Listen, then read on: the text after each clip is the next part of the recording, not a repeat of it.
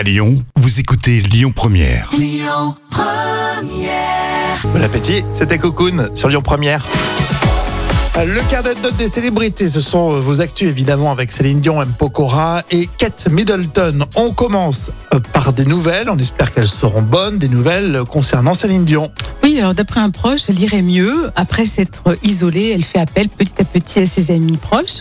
Et Closer pense sav- euh, savoir que Céline Dion va un peu mieux, donc on met 10 sur 10. Ah bah oui, on l'encourage quasiment toutes les semaines, tu nous en parles, et bah c'est très bien. Oui. Continue s'il te plaît, j'aime, s'il te plaît quand On- même. on je, je reste poli s'il te plaît, mais euh, on, on tient à, à avoir des infos régulières concernant euh, Céline Dion.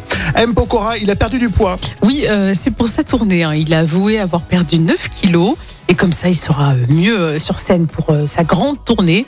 Donc 8 sur 10, hein, il est très esthétique. Donc ça, c'est une sacrée info. Ça veut dire qu'il avait pris des joues, M. Pokora, et on s'en était pas aperçu. Ouais, je crois que ouais, de toute façon, il est affûté, il reste affûté. Kate Middleton qui euh, a vraiment, qui est vraiment sur, sur tous les terrains. hein. Et oui, alors je vous en parle parce que c'est une belle photo. La très charismatique Kate Middleton, on l'a vue avec un ballon ovale et un entraînement en fait pour la promotion du sport au Maidenhead Rugby Club.